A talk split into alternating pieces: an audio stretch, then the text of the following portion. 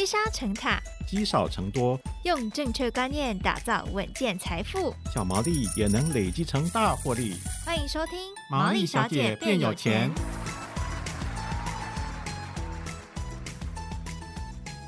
Hello，大家好，欢迎收听《毛利小姐变有钱》，我是佩服，我是笑鱼。哎，笑鱼，你觉得你自己是喜欢这种高风险高报酬的标的，嗯，还是喜欢这种稳健型的企业投资的？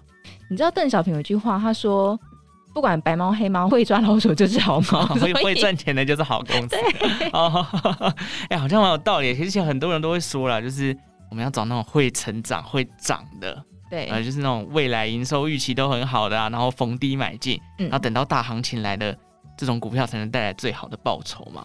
对，可是你知道，其实，在上一集节目访谈的时候，就一直有个疑问，嗯，但是我真的很不太好意思问，可是自己一定要问一下，哦，就是到底是什么样的条件才能够符合成长股？我知道要看营收嘛，对，就是三到五年，然后它营收越来越好，但是这个未来的事情，我怎么知道说它未来会不会继续成长？我也很好奇，对啊，因为这个真的是成长股，我也知道成长当然好啊，可是问题是我要怎么判断它成长？对，所以这就是我们今天的主轴，尤其是。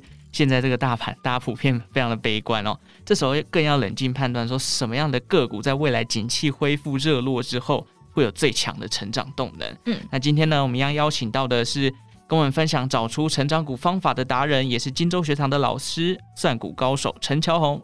主持人好，大家好，我是乔红。OK，老师啊，这个我们上一次聊到你说要投资成长股，那成长股到底要怎么筛选？我们从这个基本面来选成长股的话。老师有建议，呃，我们这些投资人可以观察哪些指标吗？是，呃，基本上我觉得，就是一般投资人他其实有时候看到就是财报会觉得五煞煞，就是会觉得、嗯、哇，那个财报很很复杂，然后里面科目又很多，对啊，所以我要选股就啊，那算了，我还是听名牌算了，这样比方比较轻松。或是念个科会计系，但其实但但其实我我要讲的重点就是，其实嗯，财报的科目虽然很多，可是我觉得它其实会影响公司的获利成长。或者是我对于成长股定义来讲，其实只有少数几个关键指标而已。嗯、哦，那我觉得其实最最关键，其实我觉得如果你要选成长股的话，我觉得基本上就是五个就好了。第一个就是说营收，营收。如果你有你有笔的话，可以可以记下来。哎，对，大家 营收哈，对营收，然后再来就是净利，嗯，净利。第三个就是毛利率，嗯，毛利率。然后第四个就是 ROE。嗯，股东权益报酬对，股东权益报酬。第五就是呃现金股利。嗯，哦，这五个，如果你你找到一个公一家公司，它过去五年这五项指标哦，它都有呈现一个稳定上上升的一个趋势。好，那我觉得这个我们就可以广义的定义它就是个成长股。嗯，那我大概简单来解释一下这五个条件为什么重要。这样，第一个就是营收，基本上它其实营收你可以把它当成是下雨的感觉。营收虽然多。它不一定每次都会转换成就是就是 EPS 获利，对对，因为有就是毛利率高低其实有差。但是你如果营收每年都还要再更多的话，嗯，它其实就像就像是你你的雨越下越大的感觉，嗯，那最后基本上其实那个雨下到所谓的一个积水区，就是我们指的水库的积水区，或者说净利的意思就会高，对，所以你可以这样讲。所以第一个我一家公司我一定会看第一个指标，就是先看它的营收，对，那营收我会看近五年过去五年的它的。成长成长率是多少？是再说，我就看说，哎、欸，它目前就是月营收的成长是不是还维持一样的动能？嗯，啊，这是我们在看营收的重点。嗯，第一个就是最后净利，然后净利基本上我我也会观察近五年的最后净利的表现，是不是维持稳定成长？是。那这样的好处是可以我筛选出一些景气循环股，会把它剔除掉。哦、嗯，因为有些公司它的获利其实不是每年都很稳定。对。哦，那我比方说，我们会希望说，哎、欸，每年都，比方说可能呃 EPS 哦，反正赚一块。啊，变一块五，变两块，哦，两块五、三块这样的公司，我觉得这样的趋势，我觉得是好的，好的一个标的，这样哈、嗯，因为不管你的营收再怎么多，最后变成净利这个东西，才是你公司真正赚的钱。对，哦，所以这个净利是非常非常重要的，这样，而且你你有税后净利，你除以股本，才可以算出你的 EPS 是多少。嗯，好，那 EPS 就是我们去看本衡量本益比的一个关键嘛。哦，你有你有你公司的每股盈余，你才可以算出，哎、欸，现在本益比是哦三十倍，还是二十倍，还是十倍？嗯，好，那我们我们希望说，哎、欸，那我们十五倍以下买进，相对比较安全，这样是。第二个就是净利，然后第三就是毛利率，呃，毛利率越高，代表说这个公司它产品的竞争力其实越强。对，比方说我们去看台积电的毛利率，可能就是五十趴以上的毛利率起跳。嗯，好，那有些公司，比方说像鸿海或者其他公司，可能毛利率就可能就只有十趴或七趴或八趴，对，那相对的公司的竞争力就会很明显。哦，因为你做一样的营收，它的毛利率的高低会取决于在于你的竞争力。那毛利率越高，代表说到最后结算出来的 EPS 跟净利差距就会越多。嗯，哦，所以我会说，这毛利率期望是要在二十 percent 以上，越高越好。长期来看，近五年它维持一个一个缓步上升的的这个趋势，我觉得会会更好。这样，嗯，那再来就是 ROE，ROE 基本上其实就是股东权益报酬率嘛。刚刚主持人有讲，那这东西基本上其实巴菲特非常非常重视的一个指标。这样，哦，那 ROE 越高，代表说是公司替股东赚钱的能力越强。哦，那其实 ROE 基本上是它怎么讲？它就是你可以把它想想象成，它就是公司用自身的钱去赚钱的能力。哦，就是它扣除它的个负债嘛，就用用自身的的钱去赚钱的能力。哦，那比方说 ROE 是二十 percent 好了，代表说这个公司它每年的净利可以翻二十 percent，嗯，它的净利是以二十 percent 在成长的意思，是。就 ROE 如果三十 percent，代表说这公司的净利是三十 percent 在成长的意思。哦，所以 ROE 比方说，哎，二十趴以上，那就是非常非常好。你看，你就看过去五年 ROE 哈，如果每年超过三十 percent 的台股大概没有超过十家，嗯，对，那二十 percent 大概就是五六十家而已。哦，那比方说你用 ROE 去选选股。选出过去五年 ROE 在二十 percent 以上的，你去看那些公司，基本上都是好公司。嗯，对，是 ROE 的的重点。再再就是现金股利，是啊，现金股利基本上其实它就是你赚的多，如果你配息没有办法跟跟上你的获利成长的话，这样的公司它的的股价就比较不容易涨。嗯，比方说像台积电，它最近是不是获利成长？对，可是它的它的配息其实没有增加。嗯，在这样的情况下，它的股价就不太容易会涨。哦，尤其对于一些比较大型机构的投资人来讲，他们非常非常在意在意所谓这个现金股利，是哦，所以你看，如果台积电股利开始往往上提高的时候，就有可能代表说它股价准备开始要发动了，这样，嗯，对，那这个基本上你去看我，我个人很喜欢说，这个现金股利是每年比一年一年千年更多的，嗯，哦，近五年现金股利越来越多，哦，那投资基本上其实主要的投资人的获利是两种嘛，一种就是价差，就是资本利得，比如说我五十块买。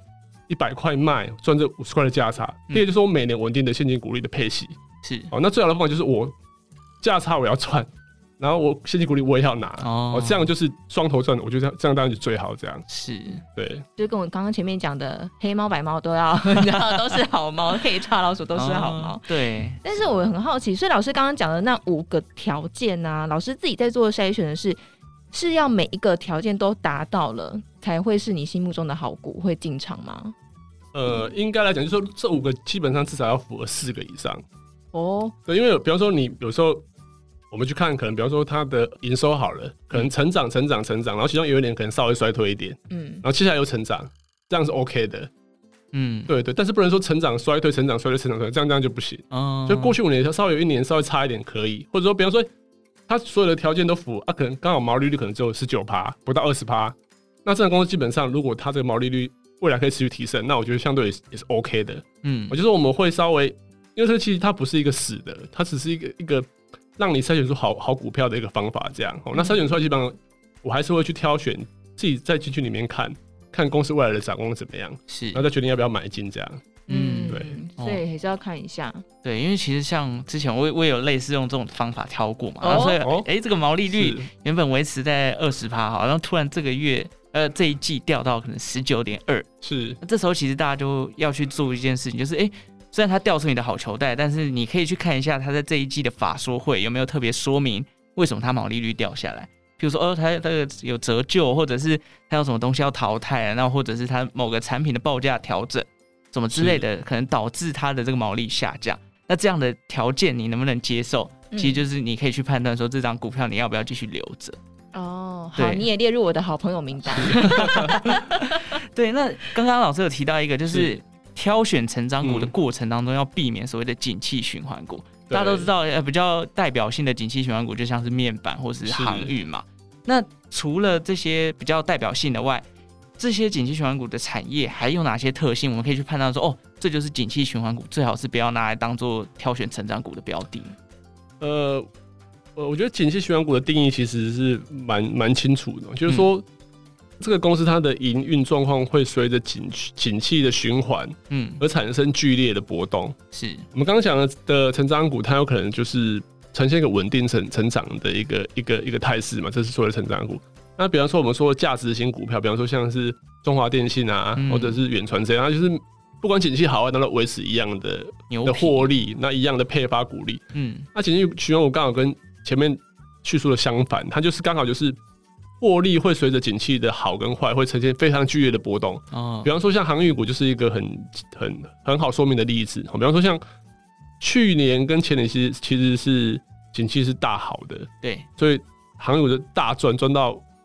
爆炸，爆炸的多这样哈，是但是有可能景气一下来之后，它可能获利可能就会呈现巨幅的滑落哈。当然这个还没发生，我不知道。但是如果以我们二零零八年的那个时候来看，其实就是这样。是就是那个时候基本上，其实我我手上也是买很多航运股，那个时候也是损失惨重。这样就是他们的的获利会随着景气的波动会非常非常剧烈哦。嗯、那再来就是说，你看它的毛利率。毛利率我那时候印象很深刻，就是说好像四维行吧，哈，对，四维行散散装货运毛利率好的时候，它一季可以三十 percent，嗯，差的时候毛利率就变负的，哇，就等于说它出船就是亏钱，哇塞，它的落差太大了，那这种股票基本上其实它的逻辑跟成长股就完全不一样，哈，所以航运股像这种这种景气循环股，你要买在景气差的时候，对，就是就大家都不想买的时候，就景气刚开始要起来的时候，你在那个时候就布局，哦、然后在景气最好的时候、最火火热的时候，比方说。阳明涨到两百多块，长荣涨到两百多块，最热的时候你就你就要跑了。对，它就是你如果景气选股，如果你高档没卖，你下来就是有可能会变潜水艇啊。对，这我觉得这个形容很好。对，哎、欸，所以真的是，反而操作景气循环股要违背自己的人性。哎、欸，在涨的时候你反而要担心，在跌的时候，哎、欸，反而是买买进的时候。真的，但是我们刚刚讲的就是挑选的条件嘛，哈，对不对？但是。我也很好奇，老师会比方说筛选出来之后，会去选它的价格便宜或贵，然后去进场吗？是比方说，我们挑选出 A、B、C 公司好了，对对对，然后让它股价对是，那它的股价，老师也会是考虑的点吗？当然会考虑，就是说应该说，你再怎么好的公司，你都不能用过高的价格去买进。比方说，呃，有有些公司它其实成长性很好，那它可能本益比进来到四十倍、五十倍了。哦，那这个时候我们当然就不，我就不会追啊，就要等它下来。对对对对对，我会我会希望买到的本益比，如果是以过去来看，我会希望是买买在二十倍以内的股票。哦，不管它成长性多好，都会希望在二十倍以下的本益比去买进。这样，那因为今年又状况又更差嘛，而联总会升息啊之类的东西，因为它其实是个跷跷板哦，就是比方说它升息之后，股价就估值就会就会下降，这个是非常非常合理的。所以现在这个阶阶段，我就希望说我可以用。本益比十五倍以下，甚至甚至接近十二倍、十倍这样的价格才去买，哦，就安全边际。哦我们这样讲，就是稍微让自己留一些预留，它可能会下跌的空间。这样，嗯，对。所以其实就有点算是，哎、欸，现在市场的资金在收缩，因为升息的关系。是。那其实资金派对结束之后呢，很多的股票就开始去估值，不管你是好的或坏的，大家都要去一波估值，就对。那其实。除了挑好成长股刚刚的五个条件之外，其实还有另外一个方法，也是老师刚刚提到，就是以本一笔的方式。那当今天的大环境比较不好的时候，你可以把本一笔的这个数值调低一点，譬如说原本都可以上看二十，但是我们现在可能调回十五，让自己稍微再保守一点。嗯，那如果真的没有到十五倍，其实也不要急着出手就对了。没有错，今年相对要，我觉得投资人相对要要保守一点，这样哦，嗯、就是我们上一集有讲到，就是我们。尽可能就是说，哎、欸，手上多留一点现金，我觉得会相对会是比较好的一个策略。这样以今年来看呢、啊、OK，好，所以大家大概有一个概念，说怎么挑成长股，然后买进怎么看哦。嗯，那有一个就是我只要买进，但是我要获利了结，是老师会怎么获利了结这些成长股呢？呃，就是刚刚讲嘛，还是要以估值的角度去看这样哦。嗯、就是说，嗯，我比较简单的去去讲，就是说，你买台积电好了，台积电这张股票，哦、嗯，那。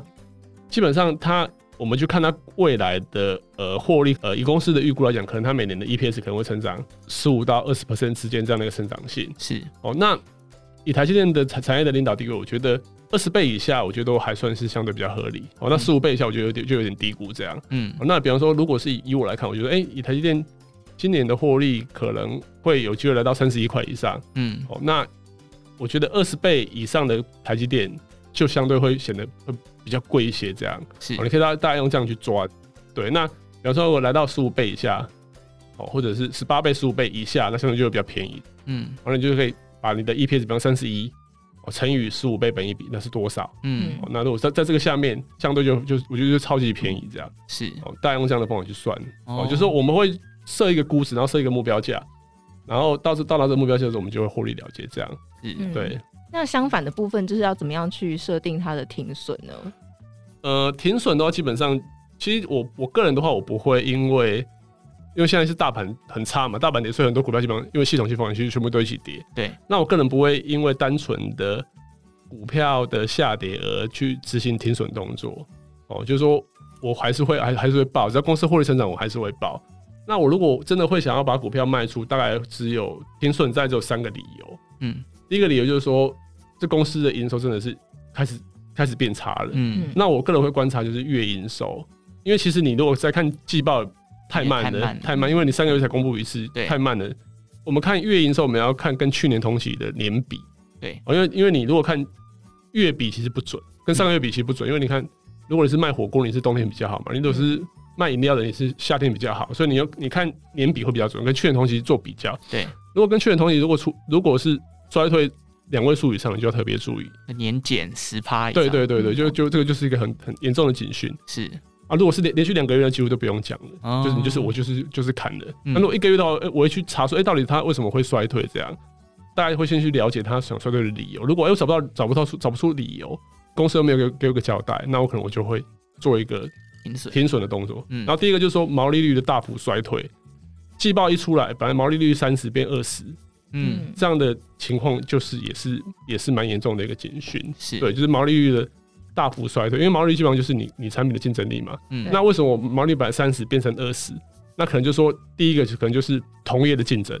让你的毛利率可能没办法维持，嗯、再来就是你可能原物料的的上涨，嗯，让你的产品的没办法转嫁，嗯，那这个就是一个很严重的警讯。第二点，第三点就是大股东在卖股票，哦，就是说，哎、欸，公司都好好的，结果大股东突然，哎、欸，来个董事长申报，他的持股可能一半三分之一要卖。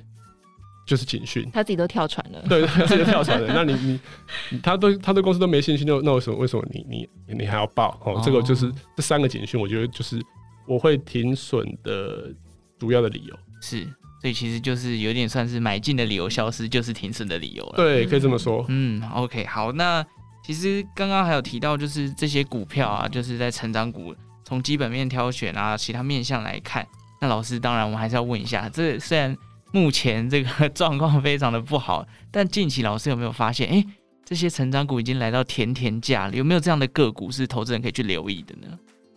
我觉得现在就是量贩店的那个 slogan 嘛，哦、就是什么天天天天都便宜哦，就一天一天比一天更便宜这样。目前大概就是这种这种状况吧，是就是就是超多的，哦、就是钱不够多而已。对啊，因为你看。台积电本来大家说哇六百块根本不可能会跌，我不可能会跌破，现在台已经破五百了，剩四百多。对，像联发科本来一千二吧，现在好像也是今天到六百多了，六百多哦，那个真的是一跌就跌四五成哎。嗯，哦，那我觉得，嗯、呃，我觉得有一档股票，反而大家可以注意的是，因为我觉得台积电有很多人谈的，我们就不要谈台积电。有有一档股票，我觉得叫做中珠 KY，嗯，对，它其实也是跌，也是算跌不少，那最高我记得好像到两百八吧，哈，那。最近好像跌到大概两百左右，嗯，两百一一百九十几，两百左右这个价格这样。是，那我觉得基本上它就有一点算是被错杀的股票哈，因为它那个时候下跌的理由是市场传出说它因为升息的关系，所以它可能它的资金成本会大幅上扬，嗯，然后因为它基本上它主要的获利来源是来自于呃中国，中国大概占它的获利可能接近五成这样。那因为那个时候。上海风控的关系，所以大家会想说它的 EPS 跟营收是会受受到影响，这样。嗯，不过后来现在解封了嘛，哈，那后来基本上这呃四月五月后来公布的陆陆续公布的营收，它其实获利成长还是蛮好的，就基本上其实没有说像呃市场传闻的这么这么严重这样。那我大概初步去算一下，它整年度我觉得至少应该可以赚，很保守的预估大概是十七块五。嗯，以上对，十七块到十八块应该是没有太大问题。嗯，你看，如果它股价跌到两百或者两百以下的话，代表说它本益比就是只有十一倍，对，十一倍出头这样的一个本益比。这样，那你去看它公司的过去的每年的 EPS 跟它的营收跟现金股利跟 ROE 完全都符合我刚刚讲的成长股的条件。嗯，它算是台股少数的符合成长股条件的个股之一，就是以以我自己的条件来看。即便是你用蛮严格的条件去看，它其实都都算是符合的。哦，那他公司的治理其实我觉得不错，因为刚刚其实主持人有问我说，那一档公司只靠量化是不是够？哈，那其实我其实会会用质化去辅佐我的选股，就是我把好的公司挑出来之后，我会去看公司它的公司的董事长是不是好的，他的经营的呃团队是不是稳健的。即便你用质化分析的条件去看中珠这家公司的话，它都是算是。标准之上的公司这样哦，那我觉得这样公司基本上跌下来，长期来看，我觉得相对的都还是投资人都是可以可以留意的这样。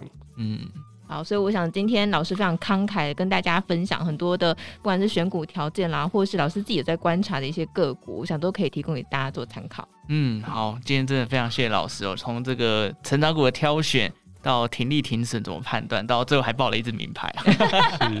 OK，我们感谢陈超老师带来的分享。谢谢老师，谢谢谢谢大家，谢谢。好，那感谢大家今天的收听哦。那如果喜欢毛利小姐变有钱的节目呢，也欢迎订阅我们的频道。对于节目有任何的想法，欢迎留言告诉我们。那我们就下一集再见喽，拜拜。拜拜。我是阮木华，收入追不上物价上涨，为了所有人都要面对的退休金缺口，我和金周刊开了退休财务自由特训班。我们的目标是周休七日，月领七万，二十堂全方位退休金课程，二十位专业讲师精华绝学，从理财投资、风险控管、债务整合、税务规划到退休金投资组合，让您走上财务自由之路。开课资讯立刻搜寻周休七日，月领七万。